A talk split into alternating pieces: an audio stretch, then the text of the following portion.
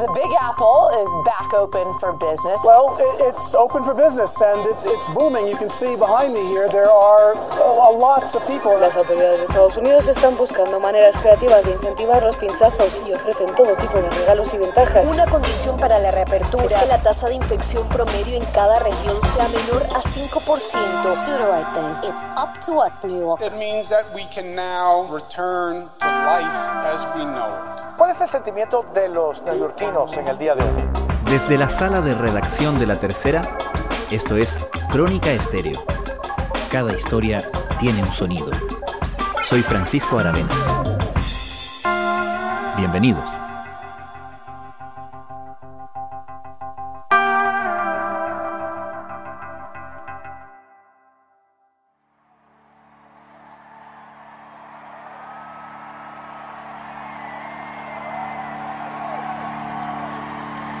La noche del domingo, un concierto de rock en Nueva York fue algo más que un concierto de rock en Nueva York.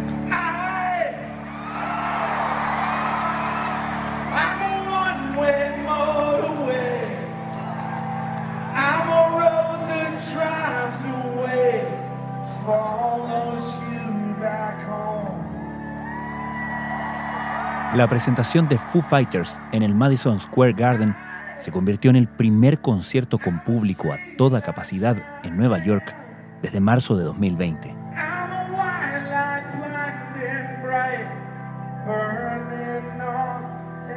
Para entrar, los asistentes no solo debían presentar su ticket, también se les exigía el documento que acreditaba que estaban vacunados.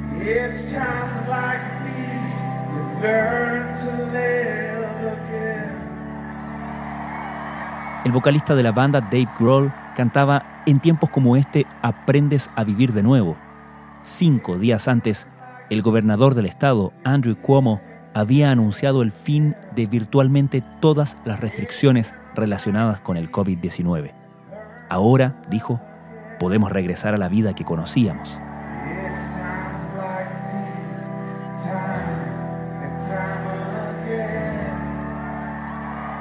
Nueva York la ciudad que el año pasado ofreció algunas de las postales más dramáticas que se conocieron en la pandemia, ha vuelto a la vida.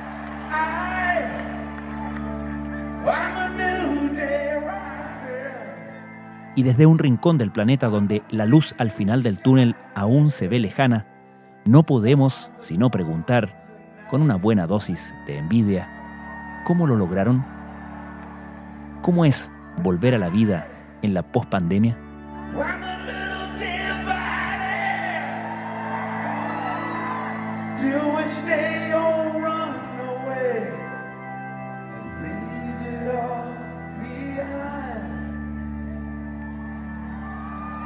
La salida del túnel ha sido progresiva, por tanto no hay un momento en el que de repente te das cuenta de que todo se ha acabado. Juan Manuel Benítez es periodista de la cadena de noticias New York One y anfitrión del programa Pura Política son em, pasos eh, pequeños que se van dando hasta que te das cuenta que de repente todo ha cambiado y todo ha vuelto a una normalidad parecida a la anterior a la pandemia.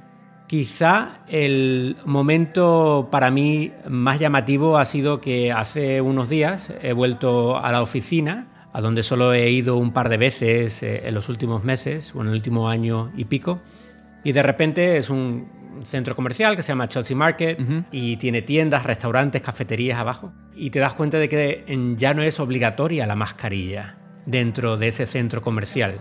En la oficina ya no era obligatoria si te habías vacunado, pero no en los centros públicos. Incluso también al día siguiente fui a un restaurante y me di cuenta de que la camarera no llevaba mascarilla.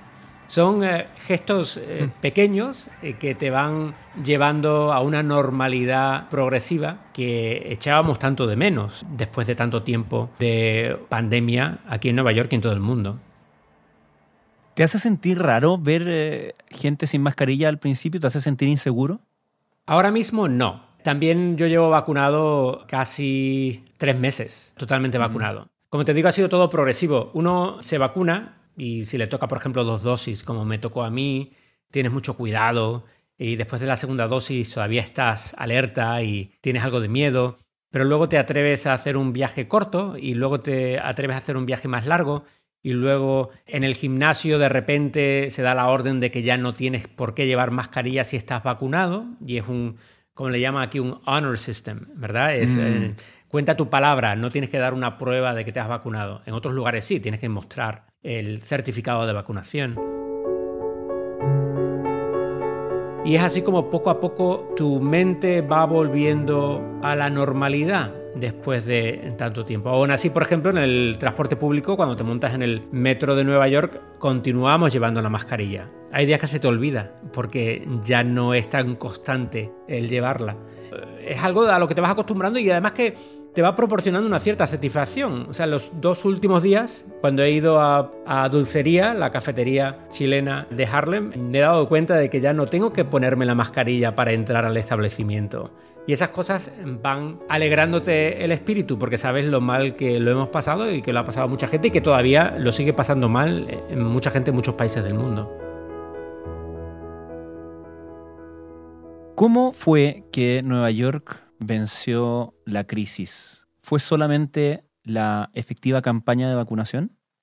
Creo que hay varios factores. Principalmente la vacunación ha sido la primordial en este caso. Una población, al principio, un buen porcentaje de ella que estaba muy concientizada para vacunarse y que quería hacerlo lo antes posible. Otros a los que le ha costado un poquito más hacerse a la idea y querían esperar a ver qué pasaba con otras personas. Pero también ha sido porque en esta ciudad se volvió una costumbre el llevar mascarilla, algo que se ha probado, eh, ha sido una de las mejores herramientas para luchar contra el virus. Hola Nueva York. Cuando se suba al autobús o al metro, póngase la máscara. Respete a los pasajeros. Y es la ley. Haga lo correcto. Está en nuestras manos Nueva York. Además, en Nueva York muchos estábamos muy concientizados de que lo que siempre debíamos evitar eran los espacios cerrados. Eso cundió de una manera muy profunda en la mente de los neoyorquinos. Y es lo que ha hecho con la vacunación el que poco a poco haya bajado el índice de contagio y el número de hospitalizaciones y eso ha ido poco a poco controlando esta pandemia hasta un punto en el que el porcentaje de casos positivos por cada 100 pruebas que se hacen es menor al 1% en estos momentos. Millones de estudiantes podrán iniciar el año escolar en persona luego de que el gobernador de Nueva York, Andrew Cuomo, autorizará la reapertura de las escuelas en ese estado. Su luz verde significa que cada distrito escolar puede decidir si reabrirá, detallando un plan de pruebas y rastreo de COVID-19 que debe ser aprobado por los departamentos estatales de salud y educación las próximas semanas. Los distritos escolares a lo largo del estado planean reabrir tentativamente a finales de agosto o principios de septiembre. ¿Cómo es la situación de Nueva York en relación al resto del país? Entiendo que el resto del país, estamos hablando de muchos mundos cuando hablamos de Estados Unidos, pero si pudiéramos establecer como un promedio en el sentido de qué tanto cuidado o qué tanto puede encapsularse Nueva York respecto de regiones que tienen todavía la crisis mucho más, eh, mucho más viva, donde la vacunación, por ejemplo, no ha sido tan efectiva o tan masiva. Nueva York ha sido desde el primer momento un lugar en el que la pandemia se tomó muy en serio porque en los primeros meses eh, tuvo un saldo de muertes muy alto. Queens in New York is the worst infected district in what is now the world's worst infected city. El llevar mascarilla, el tener cuidado con espacios cerrados, todo eso ha contribuido a que la ciudad progresivamente haya ido saliendo de ese hoyo. Algo que en otros lugares a lo mejor ha sido algo más difícil porque la mascarilla en muchos puntos del país se convirtió en un gesto político, no de salud. Algo Claro. que yo todavía me cuesta mucho entender, ¿no? En Nueva York no era un gesto político llevar mascarilla, era salvarte tú o salvar al vecino. Y esta salida progresiva que ha habido en Nueva York ha sido bien gestionada. Y ya vamos viendo cómo va regresando la vida que conocíamos de Nueva York. Y estamos además en, en mitad de una campaña electoral para elegir al próximo alcalde de Nueva York. Y esas campañas han sido un buen ejemplo de cómo se comenzó con eventos que eran siempre remotos, virtuales, por Zoom, una campaña que ha sido muy virtual, pero que luego progresivamente ha ido saliendo a la calle, hasta quitarse la mascarilla del todo en muchos momentos, porque ya no es obligatoria, ya no es necesaria. Una buena señal y un verano eh, que promete ser bastante bueno para una ciudad eh, que necesita esa recuperación una ciudad de Nueva York que es como un paciente que acaba de ser dado de alta y que necesita mucho cariño hmm. y un gran cuidado emocional. ¿En qué notas ese tipo de cosas? ¿Hay una actitud? ¿Cómo notas esa sutileza, esa necesidad de cuidado? Nueva York durante la pandemia ha tenido una crisis existencial y ha pasado meses pensando cómo iba a ser esa nueva Nueva York que surgiera después de la pandemia. Y de repente te das cuenta de que los presagios más negativos no se han cumplido, los neoyorquinos no han abandonado su ciudad, mucha gente pudiente ha regresado, aburrida de vivir en otros lugares a las afueras de Nueva York o en otros estados, y es una ciudad que vuelve con el pulso y la vitalidad que siempre ha tenido, en un momento en el que han bajado algo los alquileres, algo muy importante, porque da la oportunidad de la llegada de nueva sangre, de jóvenes que ahora sí pueden permitirse vivir en la ciudad y que con su llegada traen nueva energía nuevas ideas y una nueva Nueva York. José, los neoyorquinos hoy vivimos una mezcla de emociones. Por un lado, la cifra de muertos por coronavirus sobrepasa los 10.000. Por otro lado, el gobernador dice que lo peor ya pasó. Se nota mucho también en la campaña electoral esa crisis de identidad y esa crisis existencial, porque el problema principal en la mente de los votantes ha demostrado ser la seguridad pública. Well, as the city reels from a wave of shootings and assaults that have terrified New Yorkers. That's right. The last attack in this series of attacks happened right here at the uh, City Hall Station, Brooklyn Bridge City Hall Station. Ha habido una subida en los índices de delitos violentos con armas de fuego. Y si bien ha habido una subida que preocupa mucho a la población de Nueva York y sobre todo a neoyorquinos en barrios de clase trabajadora, Aún así, esos índices de delincuencia y de criminalidad son inferiores a toda la época del alcalde Rudy Giuliani y a la mayoría de años de la alcaldía de Michael Bloomberg. Lo único que ha pasado es que Nueva York se ha acostumbrado a tener índices de delincuencia tan bajos que ahora cualquier pequeña subida crea una crisis de identidad y una alarma social porque se quiere regresar a esa ciudad no violenta, pacífica y que atrae no solo el turismo internacional, sino la actividad económica y empresarial.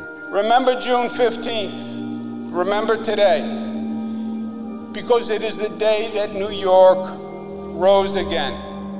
Todavía es muy pronto para saber cómo va a ser esa Nueva York post pandemia, porque esta reapertura ha llegado justo casi en el comienzo del verano. Por tanto, hay muchas empresas que si mm. bien están casi convencidas de que quieren regresar al mundo anterior de cinco días a la semana en la oficina, todavía no se atreven a comunicárselo a sus empleados del todo y quieren esperar a que termine el verano para que sus empleados puedan enfrentar esa dura realidad, porque en definitiva muchos neoyorquinos, como en otras partes del mundo, se habían acostumbrado a tener una relación trabajo-vida personal quizá más flexible. En principio fue muy duro, fue muy dura la adaptación, pero ahora quizá esa flexibilidad ha sido aprovechada y ahora no la queremos soltar. Quizá si esa Nueva York que surja de la pandemia y sobre todo que veremos en septiembre, tenga una menor presencia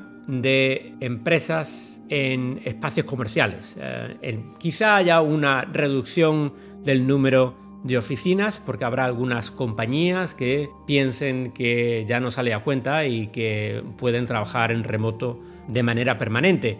Pero eh, esos espacios de oficinas veremos a ver cómo se transforman o atraen nueva actividad empresarial. Eso yo creo que es el mayor interrogante, o sea, las zonas de negocios principales de la ciudad, si podrán llegar a una recuperación total y si podrán ser capaces de ocupar todo el espacio de oficinas que había sido construido antes de la pandemia. New York City has a huge problem. There is a lot of vacant real estate, and according to this article, over 7 million square feet of office space. You can actually see an empty office right there across the building, and I think that's another one way down there. Cuando se habla de estos eh, certificados, de estas pruebas de vacunación, eh, incluso a veces se, se, discute la eventualidad de fijar una obligatoriedad o una condición de estar vacunado para acceder, qué sé yo, a universidades, a, como tú dices, vuelos, etc. Inmediatamente surge la discusión respecto a las libertades públicas, la pregunta respecto de cuánto se puede imponer la vacunación a la ciudadanía. ¿Cómo se ha manejado ese debate allá?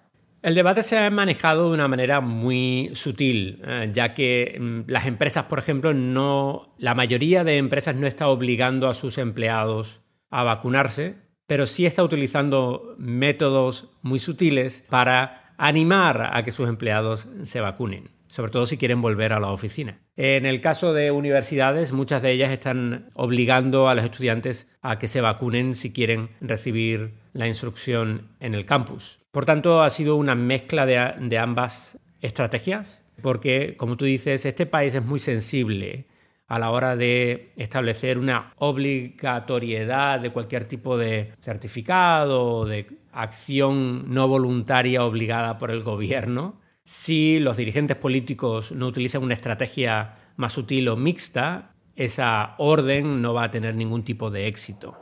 Nueva York ha recurrido al sistema de metro, uno de los símbolos de la gran urbe, animar a ciudadanos y turistas a vacunarse contra la COVID-19, ofreciéndoles las dosis únicas de Johnson Johnson, varias estaciones muy concurridas a cambio de viajes gratuitos. En Manhattan, dentro de la histórica Grand Central Station, que empieza a recuperar su algarabía tras meses de trabajo remoto y ausencia de turistas en la Gran Manzana, de la mañana de este miércoles, observaron largas filas de gente esperando su pinchazo.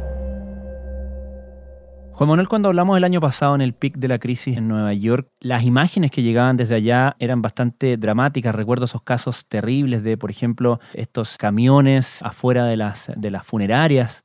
Ahora, en el Nueva York actual, ¿te topas a veces con imágenes o con circunstancias que recuerdan a toda la gente que murió? Mm, buena pregunta. Ya no. Como te digo, todo ha sido tan paso a paso, tan progresivo, que en definitiva no te has dado cuenta de que has vuelto a una normalidad o a una cierta normalidad. Es claro que si algún familiar ha muerto o algún vecino, amigo, eso siempre, esos neoyorquinos siempre van a tener el recuerdo de lo que fue. Pero en estos momentos pienso que una gran mayoría de neoyorquinos está mirando hacia el futuro y tiene una cierta ilusión de cómo van a ser los próximos meses y el verano. Y creo que es un mensaje muy importante que hay que mandar desde la ciudad de Nueva York, porque se ve que en muchas ciudades y lugares del mundo está viendo como un retroceso. O de repente se había marcado una fecha para una reapertura total y ha tenido que ser retrasada. Y eso está jugando con la sensibilidad de las personas, está jugando con su equilibrio emocional, porque han sido ya muchos meses de una dura pandemia. Lo que es claro es que si se gestiona bien la vacunación y las medidas de control de la propagación de los contagios, como ha ocurrido en Nueva York, sí hay luz al final del túnel. No es necesaria la marcha atrás. Yo creo que desde aquí hay que mandar un mensaje de esperanza, de que a pesar de que puede haber contratiempos en esa marcha progresiva hacia el final del túnel, siempre hay que tener la vista puesta en, que sí tenemos la herramienta principal que es la vacuna para salir de todo esto, que es efectiva y que solo tenemos que seguir teniendo mucho cuidado para no volver hacia atrás. Porque escucho muchas historias, hay personas que están fuera y también que están desesperadas porque a pesar de que la vacunación va aumentando a un buen ritmo, eh, siguen viendo restricciones que desaniman ese espíritu de que está normal en todos nosotros, de que queremos volver a una normalidad o, disfrutar de el contacto social que tanto hemos extrañado durante todo este tiempo. Está ahí, está al alcance, solo hay que esperar un poquito más. Y lo que hay que hacer es animar a todo tu círculo social a que se vacune y a que continúe llevando la mascarilla y continúe teniendo mucho cuidado para poder reducir ese número de contagios y de hospitalizaciones y salir poco a poco de este círculo vicioso en el que hemos estado durante tanto tiempo. You know who beat COVID? The people of New York beat COVID. The courage of New Yorkers beat COVID. Juan Manuel Benítez, muchísimas gracias. A ti.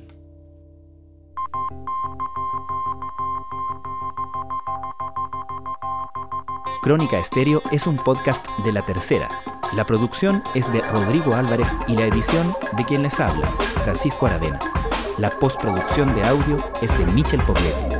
Nuestro tema principal es Hawaiian Silky de Sola Rosa, gentileza de Way Up Records. Nos encontramos pronto en una nueva edición de Crónica Estéreo.